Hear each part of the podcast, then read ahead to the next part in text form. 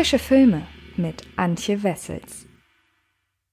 Hallo liebe Freds und herzlich willkommen zu einer neuen Folge des Frische Filme Podcasts. Und für diese Woche habe ich wieder einige interessante Neuerscheinungen auf den gängigen Streamingdiensten mir angeschaut. Da waren auch welche dabei, auf die ich schon längere Zeit gewartet habe und auch ein bisschen gehofft habe, dass der Film ein bisschen was kann. Und um diesen Film, von dem ich gerade spreche, geht es nämlich in dieser Ausgabe, nämlich um The Woman in the Window von Joe Wright. Und ich habe im Vorfeld die ganze Produktionsgeschichte immer wieder verfolgt bei der Konstellation der DarstellerInnen und dem Konzept und der Geschichte und der Vorlage. Hatte ich einfach wahnsinnig viel Bock auf diesen Film und je mehr Schwierigkeiten es im Produktionsprozess gab, desto mehr hatte ich die Hoffnung, dass man es vielleicht irgendwie noch kitten kann und der ganzen Vorlage eben oder dem ganzen Endergebnis nicht anmerkt, was für eine schwierige Produktionsgeschichte eben nun mal dahinter steckt. Aber leider,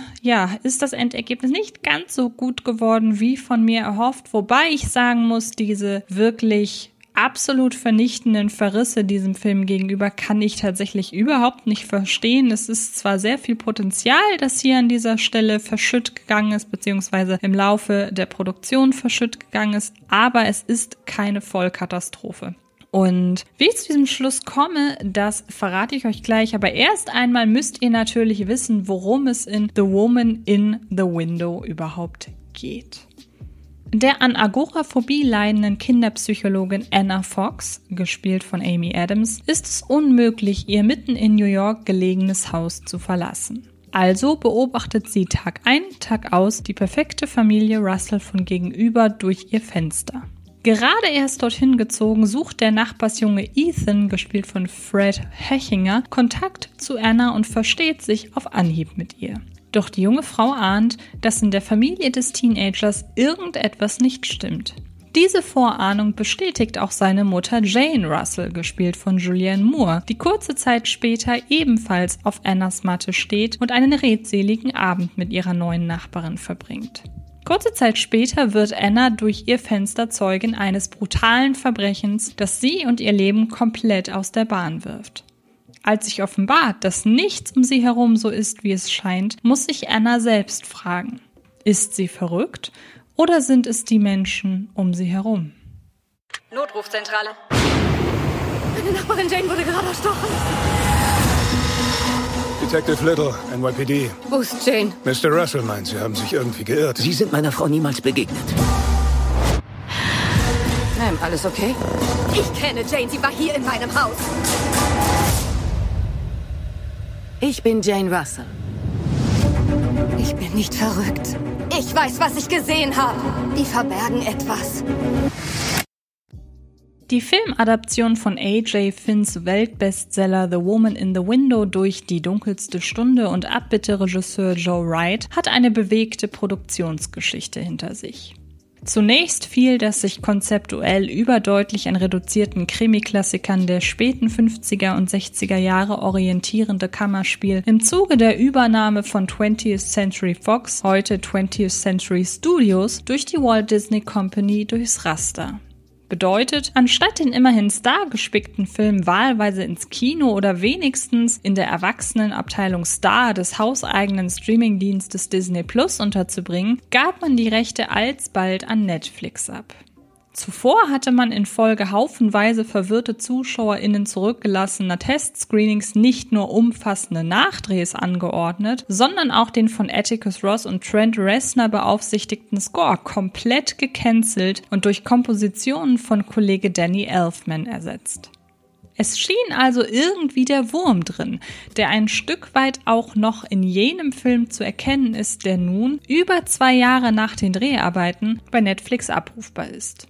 Dabei ist The Woman in the Window gar kein besonders schlechter Film. Er ist nicht einmal so chaotisch, wie es seine Produktionshistorie andeutet. Aber er lässt eben auch ziemlich viel Potenzial liegen und vielleicht wäre es soweit nicht gekommen, hätte die Produktion des Films unter einem etwas besseren Stern gestanden. Wenn die Figur einer Geschichte ein Verbrechen durch ein Fenster beobachtet und anschließend alles davon handelt, wie eben dieses Verbrechen aufgeklärt werden kann, kommt man unweigerlich zu der Erkenntnis, dass Alfred Hitchcock mit seinem Krimi-Klassiker Das Fenster zum Hof genau diese Prämisse schon vor über einem halben Jahrhundert ausgereizt hat. Doch anstatt diesen vermeintlichen Nachteil stumm hinzunehmen, geht Drehbuchautor Tracy Letts getreu dem Motto Angriff ist die beste Verteidigung, auf Konfrontationskurs und macht aus seiner Protagonistin Anna nicht bloß eine aufgrund einer Agoraphobie an ihre Wohnung gefesselte Angstpatientin, sondern auch gleich einen großen Fan eben dieser Filme. Bereits wenige Minuten nach Beginn von The Woman in the Window sehen wir Anna Ausschnitte aus Das Fenster zum Hof mitsprechen. So gut kennt sie den Film mit James Stewart und einer wunderschönen Grace Kelly in den Hauptrollen. Regisseur Joe Wright weiß ganz genau um die Vorbilder seines Films und scheut auch nicht davor zurück, seinen Kameramann Bruno Del Bonell, der für ihn schon das preisgekrönte Winston Churchill Biopic Die dunkelste Stunde ablichtete, um eine mit zahlreichen Querverweisen an ähnliche Krimis und Thriller angereicherte, elegant erlesene Kameraarbeit zu bitten, die aus dem reduzierten Setting eines gar nicht so reduzierten, sondern im Gegenteil mit hohen Decken und zahlreichen Zimmern Zimmern ausgestatteten Hauses möglichst abwechslungsreiche Bilder herauszuholen. Obwohl The Woman in the Window die meiste Zeit über in derselben Wohnung spielt und der Blick auf das gegenüberliegende Wohngebäude und die darunterliegende Häuserschlucht die einzige Abwechslung ist, hat man nie das Gefühl, Einstellungen würden sich wiederholen. Dafür ist das Setting letztlich auch nur Mittel zum Zweck. Im Zentrum steht ganz klar das Schicksal der von Amy Adams verkörperten Anna. Diese etabliert das Skript von der ersten Szene an als Angstpatientin, der es aufgrund einer Agoraphobie, umgangssprachlich auch Platzangst, unmöglich ist, ihr Haus zu verlassen. Fast ihr einziger Kontakt zu anderen Menschen sind die Telefonate mit ihrem getrennt lebenden Ehemann, gespielt von Anthony Mackie, und ihrer Tochter Olivia, gespielt von Mariah Boseman. Dadurch findet The Woman in the Window zwar einen nachvollziehbaren Grund dafür, weshalb die Hauptfigur ihre eigenen vier Wände auch dann nicht verlassen kann, wenn sich auf der anderen Straßenseite offenbar gerade ein tödliches Verbrechen abspielt. Gleichzeitig schienen die Verantwortlichen ihrer betont reduzierten Ausgangslage nicht recht zu trauen. So kommt es, dass Anna nicht bloß regelmäßig von ihrem Psychotherapeuten, gespielt von Tracy Letts, besucht wird und ihr Untermieter David, gespielt von Wyatt Russell, ihr häufig einen Besuch Besuch abstattet, sondern sie gleichermaßen nicht davor zurückscheut, ihren bis dato fremden Nachbarsjungen Ethan sowie ihre ihr nicht weniger unbekannte Nachbarin Jane hineinzubitten, respektive sich auf einen entspannten Abend mit Wein und langen Gesprächen einzulassen, wenn letztere ihr nach einem Schwächeanfall bei dem Versuch, das Haus zu verlassen, zurück in die Wohnung geholfen hat. So gerät Annas psychischer Zustand zunehmend ins Hintertreffen. Erst wenn sich in der zweiten Hälfte die Ereignisse überschlagen, spielt das Skript etwas aus, was bis dato kaum eine Rolle spielt. The Woman in the Window allerdings deutlich stärker hätte machen können. Die Frage, ob Anna ihren von Medikamenten und Alkohol vernebelten Sinnen überhaupt noch trauen kann, ob sich die Ereignisse um sie herum tatsächlich so abgespielt haben oder sie das Ergebnis von Wahnvorstellungen sind. Hören Sie auf, uns zu beobachten. Der Arzt sagt, die Medikamente, die Sie nehmen, können Halluzinationen auslösen. Ich habe keine Halluzination.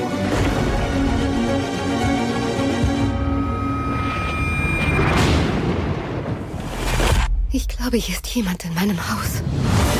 Schauen Sie lieber nicht in die Fenster fremder Häuser. Vielleicht gefällt Ihnen nicht, was Sie sehen.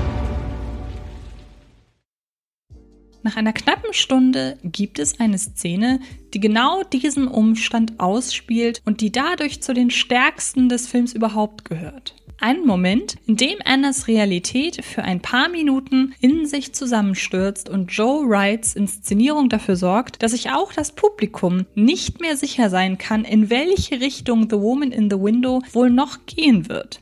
Zugleich entpuppt sich diese Szene aber auch als qualitative Wendemarke für den Film, der nach dem ruhigen, im Hinblick auf Annas Geisteszustand vielleicht nicht ganz konsequenten, aber letztlich doch gleichermaßen spannenden als auch undurchschaubaren Film einen wüsten Twist-Ride macht und plötzlich auch Details aus dem Plotkonstrukt in Frage stellt, deren reales Dasein überhaupt nicht zur Debatte stand. Während sich der eigentliche Krimiplot fortan weitestgehend spannungsarm voranschiebt und nach gängigem dem Whodunit-Prinzip eine und einen Verdächtigen nach dem oder der anderen vorstellt, von denen sich manch einer so gezielt verdächtig verhält, dass man genau weiß, dass es diese Person garantiert nicht sein kann, schmeißt das Skript stattdessen in allen anderen Bereichen plötzlich mit neuen Erkenntnissen und Enthüllungen um sich, die The Woman in the Window sukzessive seiner Glaubwürdigkeit berauben.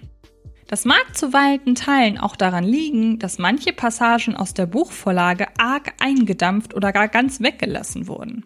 Im besten Fall merkt man es einer Romanverfilmung nicht an, dass sie zu Filmadaptionszwecken verknappt wurde. Im Falle von The Woman in the Window fehlen zwar keine eklatanten Handlungsdetails, wie etwa in einem solchen Negativbeispiel wie Thomas Alfredsons Schneemann-Verfilmung, dafür kommen die überraschenden Enthüllungen auf der Zielgeraden in einer solchen Schlagzahl, dass es um die Authentizität schließlich nicht mehr allzu gut bestellt ist.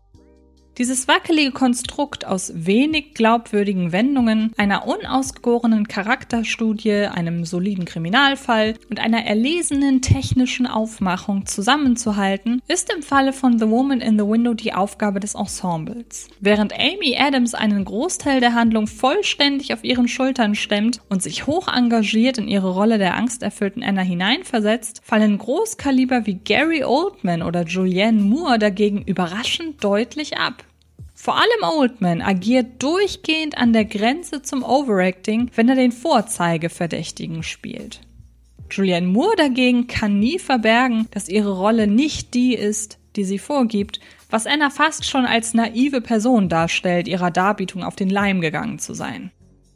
Wyatt Russell als Annas undurchsichtiger, aber sympathischer Nachbar sowie Brian Tyree Henry spielen dem Film entsprechend solide auf. Lediglich von Fred Hashinger hätte ich gern ein wenig mehr gesehen, da dieser in seinen wenigen Szenen voll und ganz in seiner Rolle aufgeht und daher letztlich einen besseren Film verdient hätte, um das Potenzial seiner Figur voll ausspielen zu können. Kommen wir also zu einem Fazit. Ganz so chaotisch, wie es die schwierige Produktionsgeschichte von The Woman in the Window andeutet, ist der fertige Film nicht geworden. Doch leider lässt sich der edel fotografierte, stargespickte Thriller in zwei Hälften teilen. Während die erste als intensiv inszenierter Mix aus Charakterstudie und Krimi überzeugt, verliert sich der Film in der zweiten Hälfte in wüsten Twists, halbgar erzählten Handlungssträngen und wenig glaubwürdigen Darstellerperformances. Das Endergebnis ist immer noch halbwegs unterhaltsam, bleibt aber weit hinter seinem Potenzial zurück. Und ihr könnt euch ab sofort selbst davon überzeugen, denn The Woman in the Window ist bei Netflix streambar. Und ich wünsche euch viel Spaß, zumindest dabei eine wirklich starke Amy Adams Performance zu entdecken. Und damit bin ich auch schon durch an dieser Stelle und bedanke mich sehr fürs Zuhören. Es ist nicht der einzige Podcast, der diese Woche erscheint. Nämlich spreche ich in meinen anderen Ausgaben noch über Der Duft von wildem Thymian. Und ich möchte euch, selbst wenn ihr noch nie von diesem Film gehört habt, unbedingt darauf verweisen, euch diesen Podcast anzuhören. Denn was das für ein Film ist, Ihr werdet es nicht glauben, wenn ihr ihn nicht selbst gesehen oder zumindest diesen Podcast gehört habt. Und ich spreche noch über Monster Monster, ein Drama über einen jungen afroamerikanischen Mann, der zu Unrecht vor Gericht gestellt wird und ähm, das Ganze aufgemacht als eine Art, ja, Gerichtsthriller, aber auch so ein bisschen, ja, auch wieder Charakterstudie, also auch durchaus spannend. Und genau, das sind die anderen beiden Ausgaben diese Woche. Und apropos Netflix, generell apropos Streamingdienste, in meinem neuen Fred Carpet frische Filme Video auf YouTube spreche ich diese Woche über die 10 besten Amazon Prime Originale. Also auch da dürft ihr gerne mal reinschauen. Dann bin ich durch. Noch einmal vielen Dank fürs Zuhören und dann hören oder sehen wir uns in den nächsten Tagen garantiert irgendwo im Internet. Macht es gut und bis bald. Das war Frische Filme der Podcast von Fred Carpet.